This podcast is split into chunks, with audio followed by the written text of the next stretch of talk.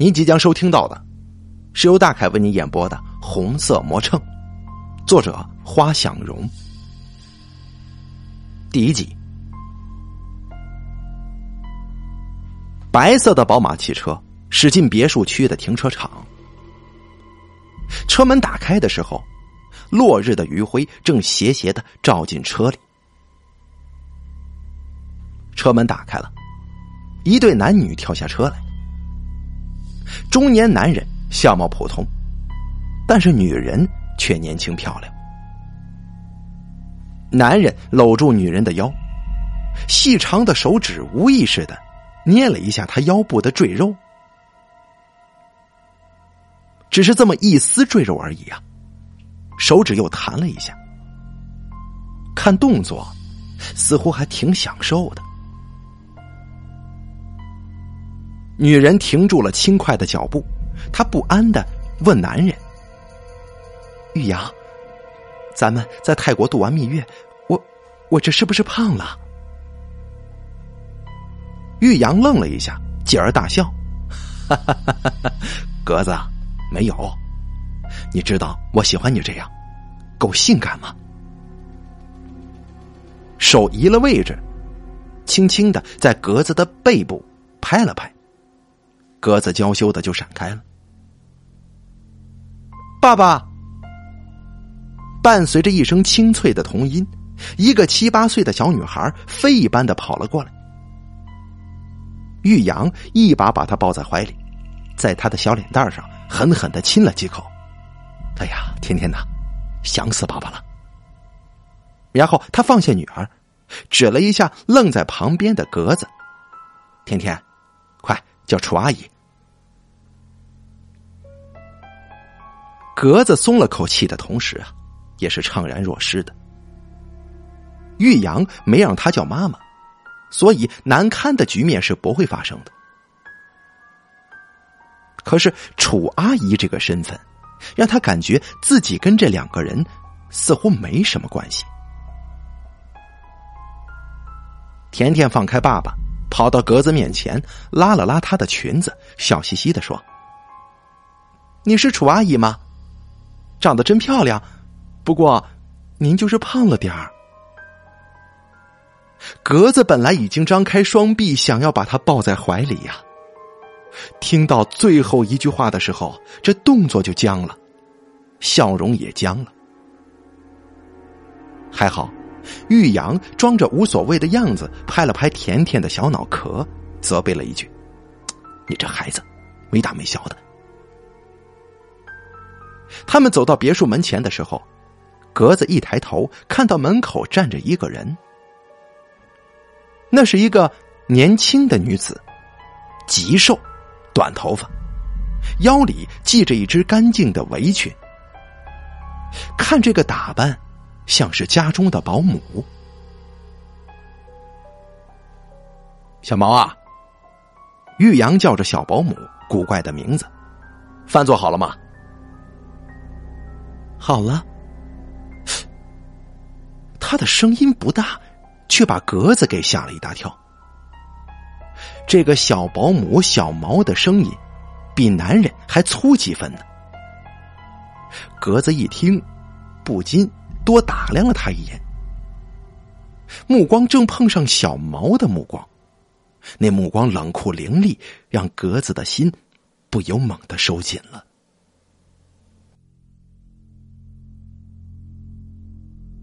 第二集，格子洗完澡，换上了一件崭新的真丝睡衣，是黑色的，穿黑色。不仅性感，而且能让她显得更瘦一点。穿上衣服之前，她对着浴室的镜子观察了一下自己的身体。这不能再胖了呀，该节食了。她得出这么一个结论：能嫁给这样一个中年丧妻的豪门男人，她知道这是天上掉了馅饼啊。况且这个男人并不老的，还不足不惑之龄呢，也就是还不到四十。她踏着柔软的地毯寻找自己的丈夫，主卧室里居然没有。于是她向书房走。她一边走一边打量别墅的布局，宽大的厅室，奢华的家具，富丽堂皇的装修。还好，虽然足够豪华，但是并不显得俗气。走在这里，她感觉自己脱胎换骨了，从一个灰姑娘变成了白天鹅。门缝泄露的光线以及敲打键盘的声音告诉她，丈夫就在里面。他光着脚，所以他听不见他的脚步声。他的手刚想把房门推开，却是改变了主意。玉阳陪他去泰国度蜜月，已经很久没有关心过工作上的事儿了。他不能刚回家就跟狗皮膏药似的粘着他吧？如果这么做的话，只会适得其反，招他厌烦。想到这里，他转过身来往回走，他会在主卧室里等着他的。在走廊里拐了一个弯，前面冷不丁的出现了一个人，两个人险些撞在一起，格子差点叫出声来。他镇定了一下，看到那个人是保姆。小毛，小毛穿着一件鹅黄色的旗袍，可是他纤细的身骨根本就撑不起来这件衣服，所以说这旗袍就如同挂在一根衣架上。格子尽量以一个女主人的身份朝他笑了笑，可是小毛却像是不会笑。小毛用直愣愣的目光盯着格子，声音比男人还粗呢。玉太太，你太胖了。什么？格子皱了皱眉头。那个小女孩说她胖，这就叫童言无忌。可是像小毛这样的下人如此说一个女主人，她不能容忍。尽管他知道自己要比小毛胖得多，但小毛是太瘦了，只不过显得自己有些丰腴罢了。何况玉阳喜欢自己这副身材呀。格子还没有找到什么话来反击小毛，小毛又开口了：“玉太太，卧室的窗帘后面有一只体重秤。”你每晚临睡之前可以称一下体重，这样就能控制你的体型了。格子的心稍微舒缓了一点哦，原来是这样啊！看来小毛说自己胖，并非是恶意的，只是自己多心了。他连忙说：“啊，谢谢你啊！没什么事情的话，你早点休息去吧。”说完，就继续朝着主卧室的方向走。格子初来乍到，玉阳就让小毛将所有的屋子全部打开，不落锁。可是啊，格子注意到，仍然有一间屋子的房门是紧紧关闭的，推了推，怎么推都推不开。见小毛还没走，格子就问道。小毛啊，这间屋子是做什么的？这间屋子是玉太太的。什么？格子诧异的小声喊道：“我的屋子在那边，不是这间呢。”哦，对不起，玉太太，这一间是死去的玉太太的。小毛的声音仍然很粗，可语气却很从容。真不知道他说这些是有意还是无心的。小毛说完之后，转身就要走，格子把他叫住了。“哎，小毛，你等等。”然后他凑过去，低声的问他：“小毛啊，你知道那个玉太太是怎么死的吗？”小毛的身子猛然一抖，他抬起头来，用惊恐的眼神看着鸽子。对不起，玉太太，我我不知道。格子见小毛不说，又问道：“他叫什么名字？”这回小毛回答了：“叫季红。”然后趁格子发愣的功夫，瘦小的身体噌的一声就溜了。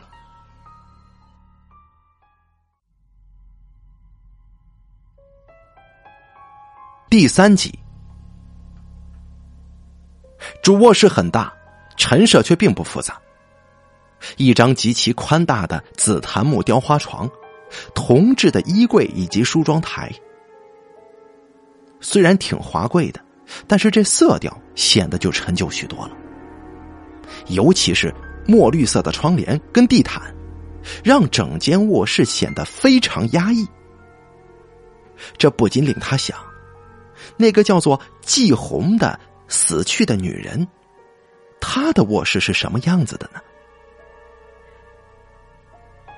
他想起小毛说的话，走到宽大的落地窗帘后面，掀开窗帘，果然，只见墙角摆放着一只四四方方的红色体重秤。格子蹲了下来，将体重秤拖出来，然后就站了上去。五十七公斤，自己果然胖了整整两公斤呢。隔着衣服，格子懊丧的捏了捏腰部的赘肉，心想：这真的得减肥了，不然就会变成猪婆了。你在做什么呢？格子刚想从体重秤上跳下来，猛然听到身后一阵呵斥。他吓得险些从这个体重秤上摔下来，一回头，见是玉阳进来了。格子跳下体重秤，撒娇一般的抱住玉阳：“亲爱的，我我真的胖了呢。”不过没想到的是，玉阳一把推开格子，面色阴沉的走到那只体重秤前，他弯下腰把那秤举起来，然后愤怒的大声叫道。小毛，小毛。片刻的功夫，小毛瘦小的身影匆匆的就跑了进来。有什么事情，玉先生？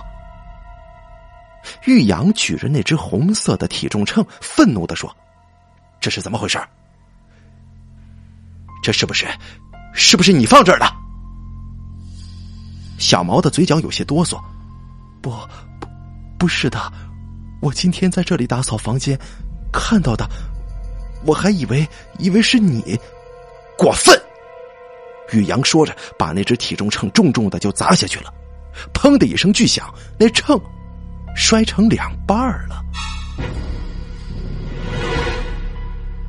你给我听着，咱们家里是不允许出现这种东西的，你明白吗？我不管这一次是怎么回事，下次如果让我看到了，你就立刻给我走人。别以为你在咱们家待的时间长了，你就玉先生，甜甜刚刚睡着，你这么大声音会吵醒他的。小毛冷静的打断了玉先生的话，玉阳不说什么了，只是余怒未消，他用力挥了挥手，小毛立刻蹲下身子。将体重秤的碎片收拾干净。牛奶呢？玉阳问道。哦，已经煮好了，我这就端上来。小毛匆匆离开了，片刻之后又回来了，手里托着一个托盘，上面有两只非常精致的瓷质杯子，一只大一点一只小一点看样子应该是情侣杯。这个时候，玉阳已经平静下来了。他亲自将那只小些的杯子递到格子手上，温柔的说：“格子，刚才吓到你了是吧？哎，对不起啊，是我乱发脾气。来，喝杯牛奶，既有营养，又有助于睡眠，这是我的习惯。你呀，应该跟我一样的嘛。格子受宠若惊的接过了杯子，犹豫了一下，因为他自己已经想打算减肥了，怎么能深夜喝牛奶呢？但是他想到刚才玉阳发火的样子，不敢说什么，把牛奶一饮而尽了。玉阳在格子留有奶香的嘴唇上亲了一下，把他抱上了那张宽大的床。第四集，半夜里起风了，风从开着的窗户吹进来，掀开了窗帘。格子醒了，起身将窗户关好。他正要回到床上继续睡觉，突然听到门外有一声异常的响动。他犹豫了一下，轻轻的打开卧室门。走廊的光线昏暗，但他还是看到了一个影子一闪而过，是红色的。他的心剧烈的跳动了几下，脚开始不由自主的向红色的影子消失的地方走过去。当他走到季红房间门口的时候。他竟然发现这房门是虚掩的。记得临睡觉之前，他当着小毛的面推了推这扇门。当时这门关的死死的，这个时候怎么会开着呢？难道是刚才那个穿红衣服的女人吗？她是谁？鼓了鼓勇气。他将脸贴在了门缝上，借着屋子里的光线，格子看清了里面的情景。房间不算大，但布置的却很雅致。窗帘是淡绿色的，窗帘前面站着一个女人，她背对着格子，头发枯黄，身上穿着一件大红色的旗袍。但是啊。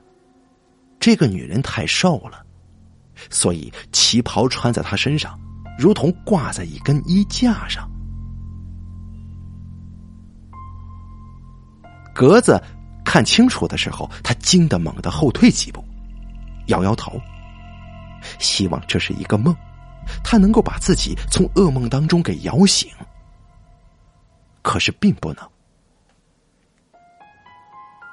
片刻之后，格子又将脸贴在门缝上。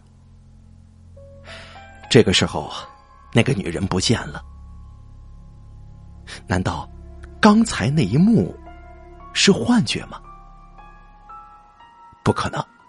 他用力推开门，走了进去。房间里一个人都没有，却有一股淡淡的薰衣草的香味。格子慢慢的走到刚才红衣女子所站立的地方，他发现地毯上放着一只红色的体重秤，就跟刚才出现在自己房间里，然后被玉阳摔坏的那只是一模一样。格子想走掉，却身不由己的站了上去，五十七公斤。跟刚才在主卧室里称的是一样。看来呀，那杯牛奶，并不会让自己变胖的。他刚要从体重秤上下来，却不料肩膀被人用力一推，格子从体重秤上就摔下去了。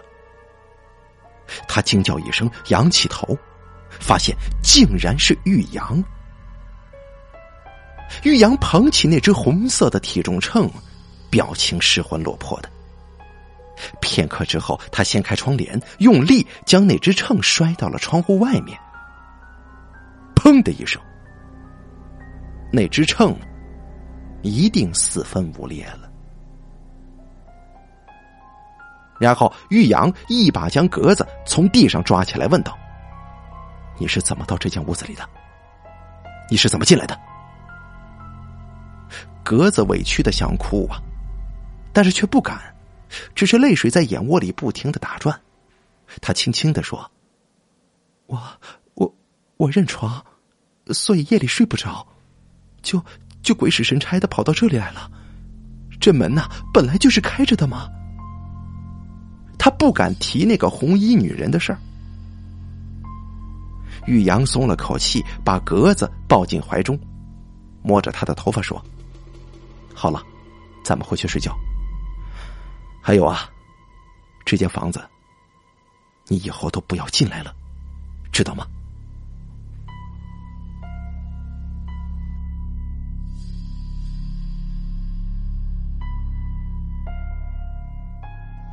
第五集，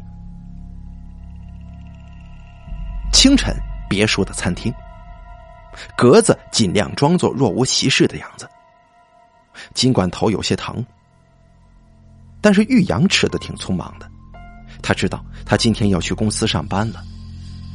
甜甜一会儿要被小毛送到学校，因此吃的很乖。甜甜喝完了面前的一碗豆汁，捧起空碗对小毛说：“阿姨，再给我盛一碗。”甜甜，你最近怎么了？饭量怎么变得这么大了？小毛接过空碗，却没有给他盛的意思。玉阳抬起头来说：“小毛啊，你给他盛吧。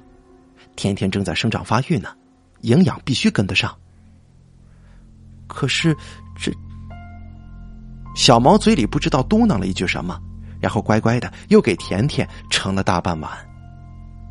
甜甜端起碗就往餐厅外跑。哎，甜甜，你去哪儿？小毛大声叫：“我的铅笔落在床上了，我得去找。”甜甜回应道。玉阳放下碗，在格子的脸颊上亲了一口：“格子，你慢慢吃啊，我上班去了。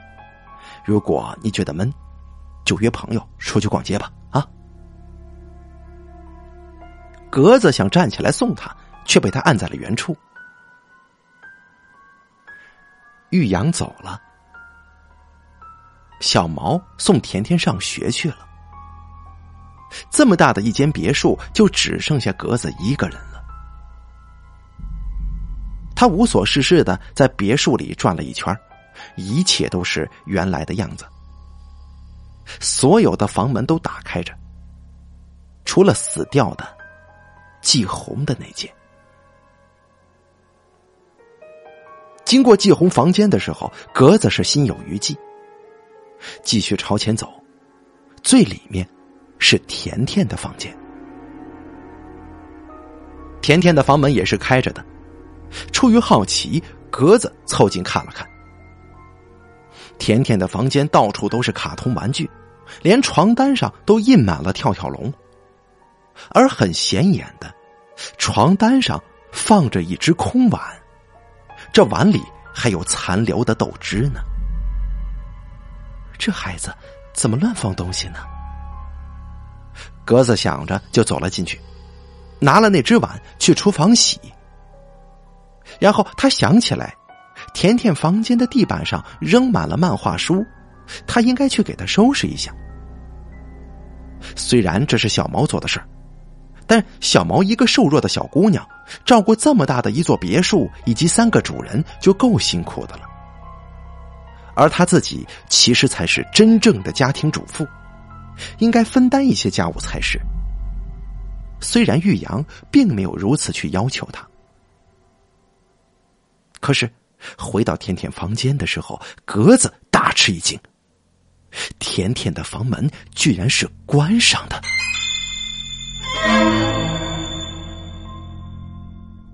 格子记得很清楚，刚才他拿着空碗离开的时候，这门是开着的。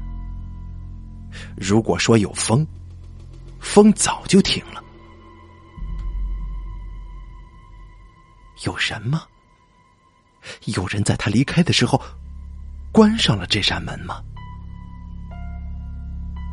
这座别墅里。除了包括自己在内的三个主人、一个保姆之外，还有一个人。这个人是谁？不管他是谁。现在他一定就在甜甜的房间里面。那碗豆汁一定是甜甜偷偷带过来给这个人喝的。小毛早上的时候不是说甜甜最近的饭量很大吗？格子突然想起了死去的季红，还想起昨夜出现的那个穿红色旗袍的极瘦的女人。格子的心里冒出了丝丝的寒意。离开的时候，他感觉从门缝里传来一股淡淡的薰衣草的气味。这个时候，头疼开始加重了。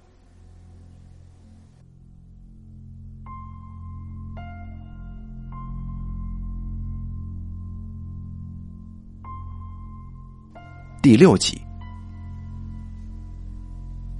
格子躺在自己的房间。房间的家具装饰一律是白色的，这是玉阳按照他的喜好布置的。床边，骆医生正在给他问诊。虽然刚才格子坚持说自己休息一下就能好，但是小毛不敢大意，还是给玉阳打了电话。玉阳吩咐骆医生来给格子诊治一番。骆医生检查完毕之后说：“玉太太，您呢没什么太大问题，啊，只是没休息好呢。您呢多多休息休息就没事了。我给您一些营养的药片，您按时服用就好。”格子感觉头痛轻了许多，他点点头说：“啊，麻烦你了，骆医生。我平常身体挺好的，还正打算减肥呢。”骆医生听了一呆，语气有些紧张：“怎怎么，玉先生嫌您胖了？”格子摇了摇头，觉得自己有点多嘴了。他辩解道：“啊，不是的，我自己觉得我自己有点胖了。”骆医生松了口气说：“啊，女人呐，应该以健康为美。以玉太太您现在的身高体重来看。”您呢是标准体型，增一肥则胖，减一肥则瘦。所以玉太太，您保持住就行了，千千万不可盲目减肥啊！房间里这个时候只有他们两个人，小毛正在厨房里面准备午饭。格子直起身子，眼睛直视着骆医生问道：“骆医生，你一直都是玉阳的私人医生吗？”骆医生点点头说：“啊，对呀，我一直给玉先生看病的，玉先生非常信任我。”格子轻声问道：“那以前的玉太太，你认识吗？”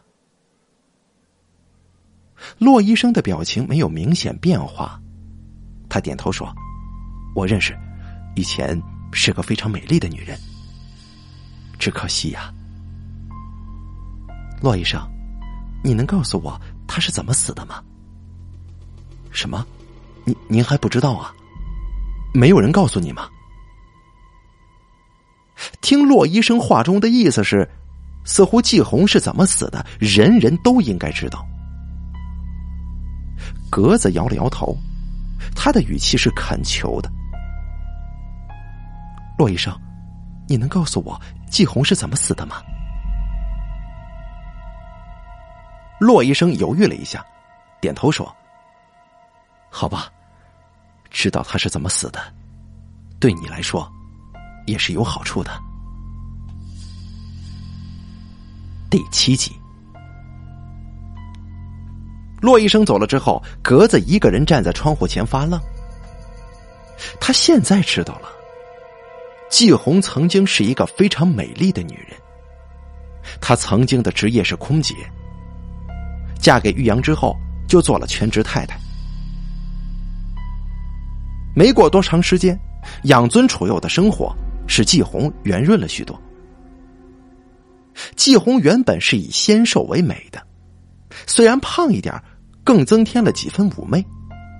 但是玉阳啊，常常有意无意的责怪她越来越胖了，该减肥了。于是季红就开始减肥，减肥茶、跑步机、药物、按摩，他尝试了所有的减肥方法，可是体重居然无减反增。有人告诉他，减肥唯一有效的办法就是节食。于是他开始与胃部做斗争，经常一天只吃一根黄瓜果腹。不久，他果然瘦了好几圈。玉阳提醒他可以了，不必再减下去了。可是他呢，却执迷不悟，仍然不吃任何饭菜，直到患上了厌食症。骆医生说，厌食症是一种很可怕的病。这种病属于精神疾病的方面。病人饿得发疯，却无法吃下任何东西，即使勉强吃下去，也会吐个干干净净。这季红最后是饿死的。骆医生说，他见过季红临死前的样子，全身除了骨头，就只剩下一张干皮，那模样跟木乃伊也没什么区别。格子想起了那个穿红色旗袍的女人。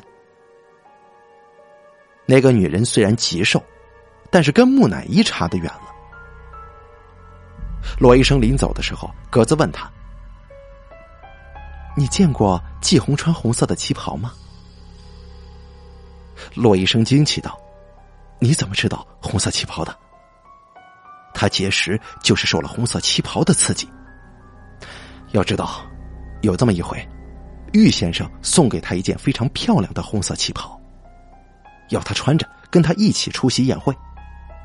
可是他试穿的时候，竟然把那件旗袍给撑破了。所以呀，他每天就把那件修补好的旗袍挂在房间里，增加节食的意志力呢。骆医生注意到格子的脸色发白，他问道：“玉太太，你没事吧？”格子勉强摇摇头，他最后问骆医生的问题是：“骆医生，你经常来这里吗？你知道这座别墅除了玉阳跟他的女儿，还有小保姆之外，有没有其他人呢？”骆医生想想说：“这肯定是没有的嘛。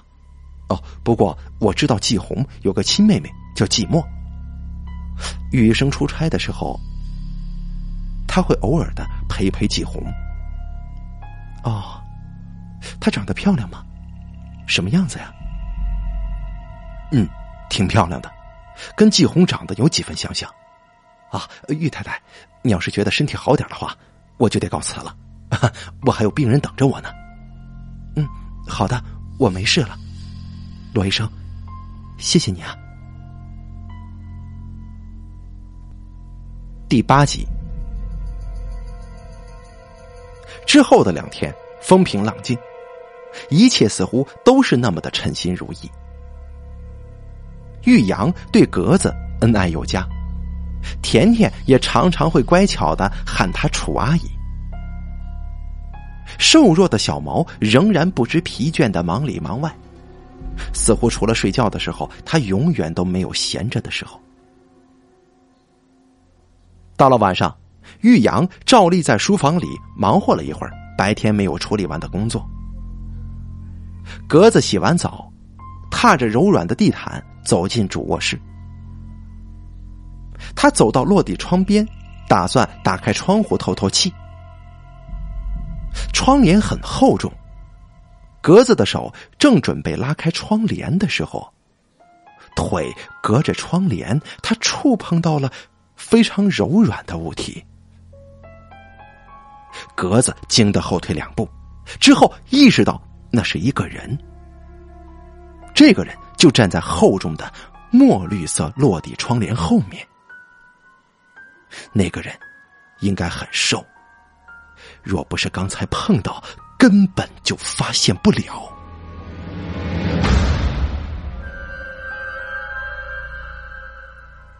鸽子的呼吸声急促起来，他想跑过去喊玉阳，可是如果那样的话，这个人一定会趁机溜了。机不可失，时不再来。格子深深的吸了口气，猛然将窗帘掀开。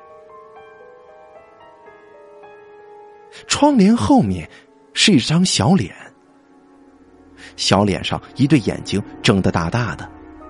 楚阿姨，啊，原来是甜甜呢。可是甜甜她躲在窗帘后面是做什么呢？甜甜，你在这里干什么呀？你在做什么呢？这话刚问完，鸽子发现甜甜的两只小脚丫后面居然是一只红色的体重秤。甜甜在这里称自己的体重呢。要知道，玉阳已经当着自己的面摔了两个一模一样的体重秤了，为什么这样的秤还会再次出现呢？谁知道甜甜将食指放在嘴唇下面，示意格子不要说话。他小声的说：“嘘，楚阿姨，我跟小毛阿姨玩捉迷藏的游戏呢。我躲在这里，他就找不到我了。”格子松了口气，他把甜甜抱下体重秤。甜甜呐，这么晚了，你得去睡觉，知道吗？否则明天早上。你又会说没有睡够的。格子一直把甜甜带到了他的房间，在房间门口碰到了小毛。小毛说：“甜甜，你躲哪儿了？我找了你半天都没找到你，你真是越来越淘气了。”格子回到主卧室，他想，他得趁着玉阳过来之前把体重秤藏好。否则，如果他发现的话，这又会是一场风暴啊！他掀开窗帘，把秤拿出来，想找个地方放好，但是却禁不住诱惑，把秤放下，自己站了上去。五十八公斤！天哪，这短短的两天时间，怎么就胖了一公斤呢？他一阵心慌意乱。这个时候，他听到书房那边传来关门的声音，是玉阳出来了。格子更慌了，情急之中打开柜子，将小巧的体重秤塞在了衣物的下面。刚关上柜子，玉阳就进来了。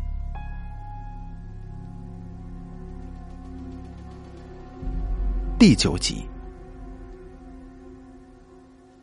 格子醒来的时候是午夜。他翻了个身，想继续睡，但却怎么也睡不着。玉阳在旁边正睡得香甜。格子爬起来，光着脚走出卧室，在走廊里来回的游荡。经过书房的时候，格子意外的发现门是开着的。他记得，当他在卧室里称体重的时候，听到了玉阳关书房门的声音。可是他居然没关上，还是说有人打开了？想到几天前夜里莫名其妙被打开的季红的房间，以及房间里面那个称体重的穿红色旗袍的女人，格子觉得周身发冷。即使是这样。他还是把脸凑近书房门，朝里面看。里面一切如常，并没有什么人。格子轻轻的把门推开，走了进去，把灯打开了。他还是第一次进到玉阳的书房。书房布置的井井有条，靠窗是一张很大的桌子，上面放着一台笔记本电脑。格子瞥见桌子最下面那只抽屉没有关严，他蹲下身，轻轻的把那只抽屉打开，是一只相框，拿出来，上面是一个女人的照片。这个女人身材高挑纤细，长发如瀑，是个绝色美人。她穿着一件红色的旗袍，旗袍很窄，紧紧的裹着她的身体，所以她看起来更瘦了，十足的骨感美人。莫非这照片里的人就是季红吗？格子不得不承认，她非常非常的漂亮。可惜呀，红颜薄命。她竟然为了减肥，把自己给活活饿死了。格子微微的吐了口气，正打算把相框放回到原处，可是他突然觉得背后有人。他一个转身，只见身后站着一个女人，极瘦。她穿着一件红色旗袍，只是这旗袍过于宽大，所以她穿上去就像是衣服挂在衣架上一样。女人这一回是面对他的，所以格子看清楚了他的样子。他面容干瘦，头发干黄，一双死鱼般的眼睛，直直的盯着格子呢。啊！有鬼啊！这是格子反应过来之后脑子里唯一一个闪现出来的念头。他大声的叫喊起来，与此同时。眼前一片漆黑，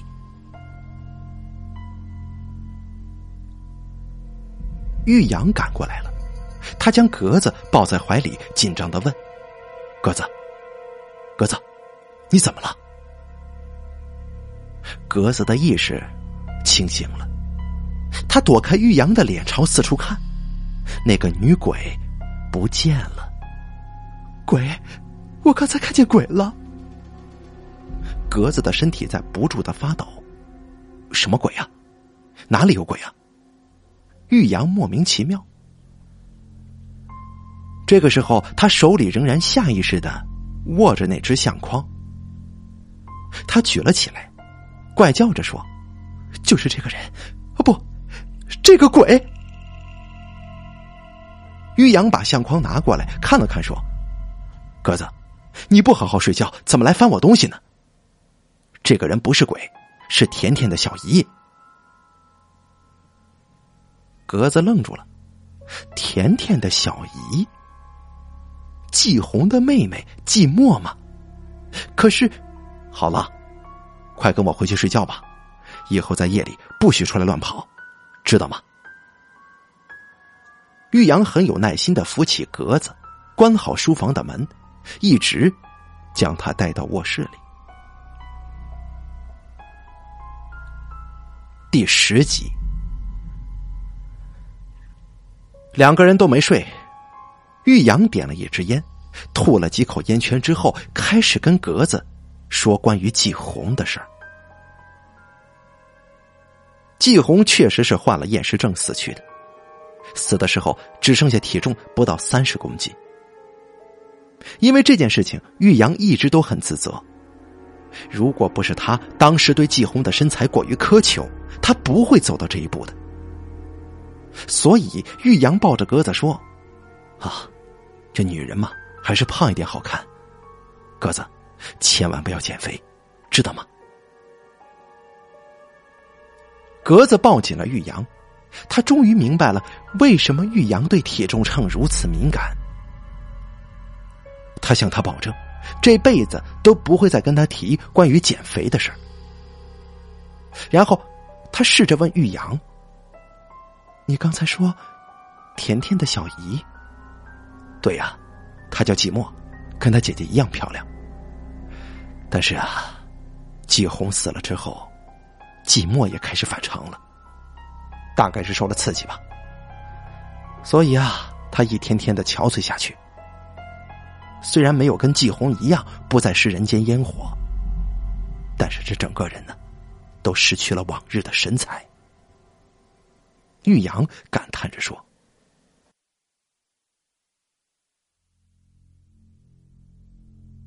格子问道，那他现在呢？他也住在这个别墅里吗？”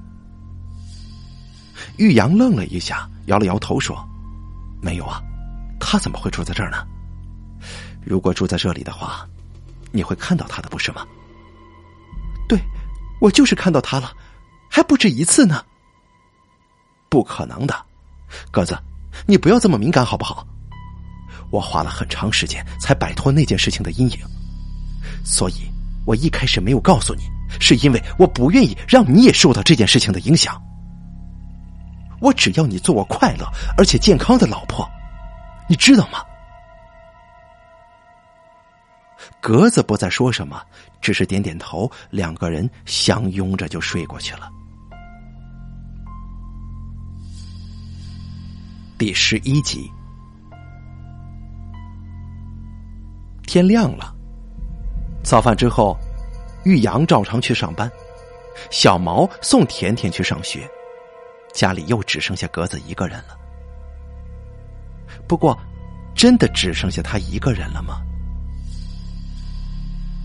他先是回到主卧室，打开衣柜，从衣服下面取出了那只红色的体重秤，站上去。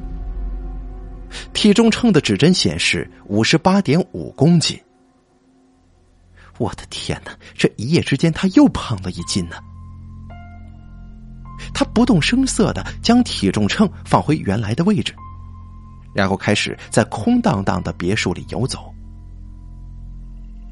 有三个房间是关着门的，一个是季红的房间，一个是玉阳的书房，还有一个是甜甜的房间。他走进了小毛的房间，从小毛的枕头下面找到了一串钥匙。打开甜甜的卧室，格子走了进去。甜甜的卧室很大，还带着一个专用的卫生间，由此可见玉阳对女儿的宠爱。格子在房间里转了一圈，视线落在卫生间那里。他刚想走过去的时候，听见卫生间的门后传来一声微弱的“咔啪”声。有人在里面，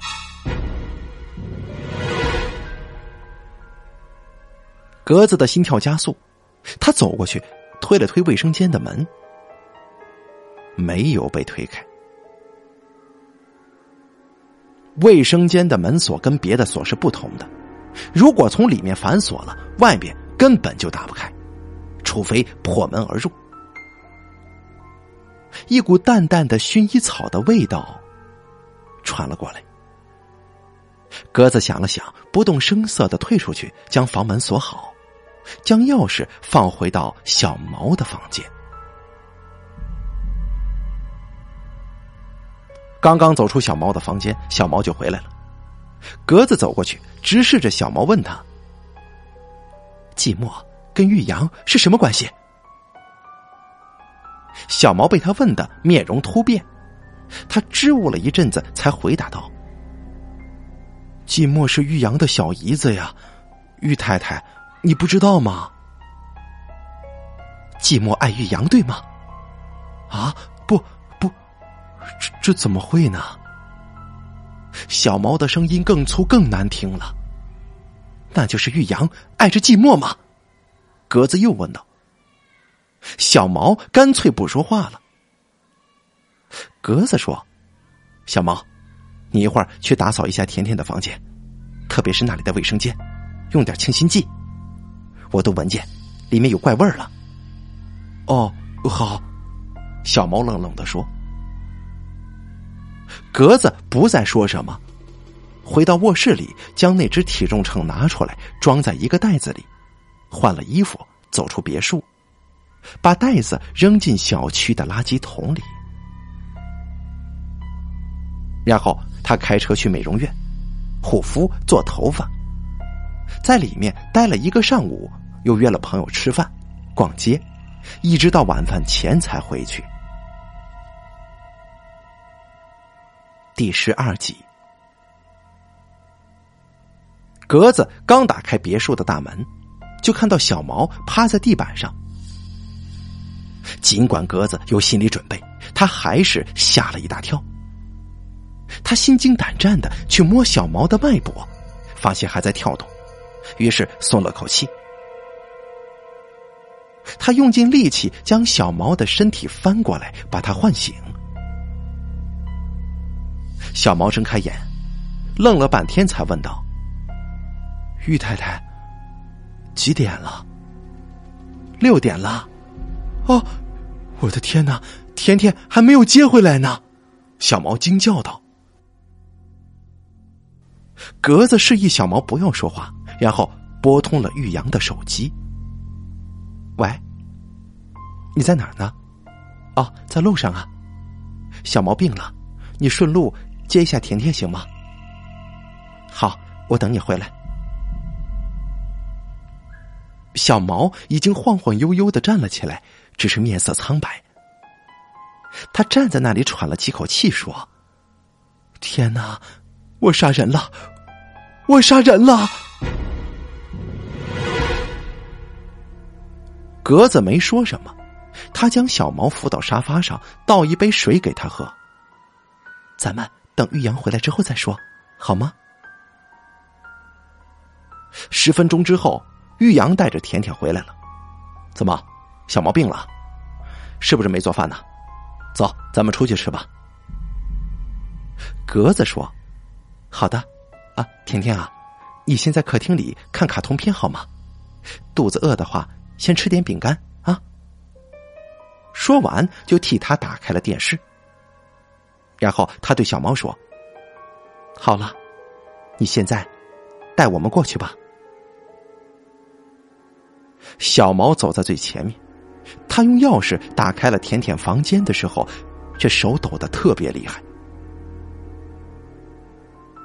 甜甜的床上躺着一个人。那个人穿着一件红色的旗袍，非常的瘦，面无血色，但是身下却有一大滩血，血液已经发黑，凝固了。啊！寂寞，玉阳惊叫起来，他一下子扑了过去，不敢相信他真的死了。他怎么会死呢？怎么会死在这里呢？小毛哭着说。玉先生，你去卫生间里看一下就明白了。玉阳跑进卫生间，格子紧紧的跟在后面。卫生间里的壁柜敞开着，里面一片红色，那是一模一样的体重秤，至少有十几个。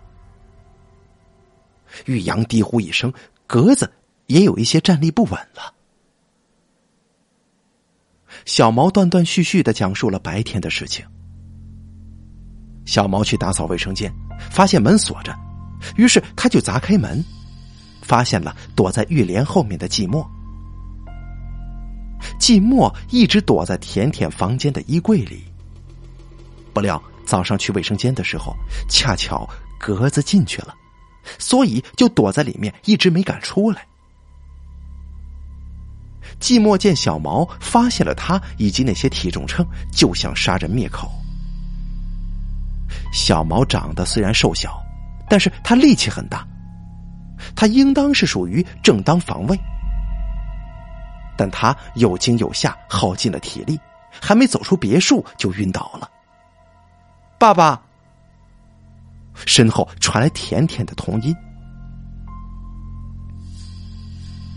玉阳大惊失色，不过甜甜看见寂寞的尸体的时候，却并不害怕。他说道：“爸爸，是小姨害死妈妈的。”你说什么？玉阳跟小毛都被吓了一跳，格子却若无其事。他只是问道：“甜甜，你是什么时候发现小姨害死妈妈的？”小姨知道我不喜欢楚阿姨，于是她说：“她要帮助我，让楚阿姨离开。”她偷偷的躲在我的房间里吃我的剩饭跟零食。昨天晚上，她要我把体重秤放进爸爸跟楚阿姨的卧室里。可是放之前，我发现她拆开体重秤，拧了里面的东西一下。我在窗帘后面称了称自己的体重，发现我胖了两斤。我这才知道为什么妈妈临死之前每次称体重都说自己又胖了。甜甜就像个大人一样，说完这些，她再也撑不住了。妈妈，她哭了。玉阳把她抱进怀里，泪如雨下。爸爸，小姨为什么要害死妈妈呢？甜甜一边哭一边问。玉阳无语，叹了半天。寂寞，你为什么如此狠心呢？小毛这个时候像是清醒了，突然开口，他声音粗的吓人。玉先生，一年前的，一年前的雷雨之夜呀！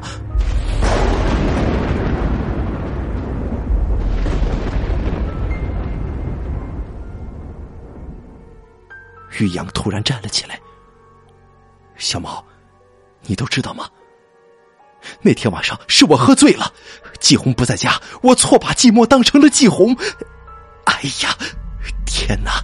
我当时为什么不被雷给劈死呢？小毛一字一句的说：“我全明白了，是季墨爱上了你，而你爱的是季红。”所以季墨就容不下他的亲姐姐了，所以他利用体重秤杀死了季红。现在又要杀死玉太太。格子听到这里，不禁往后退了一步。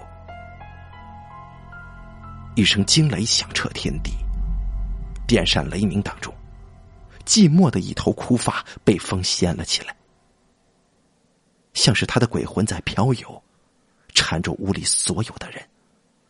一生一世。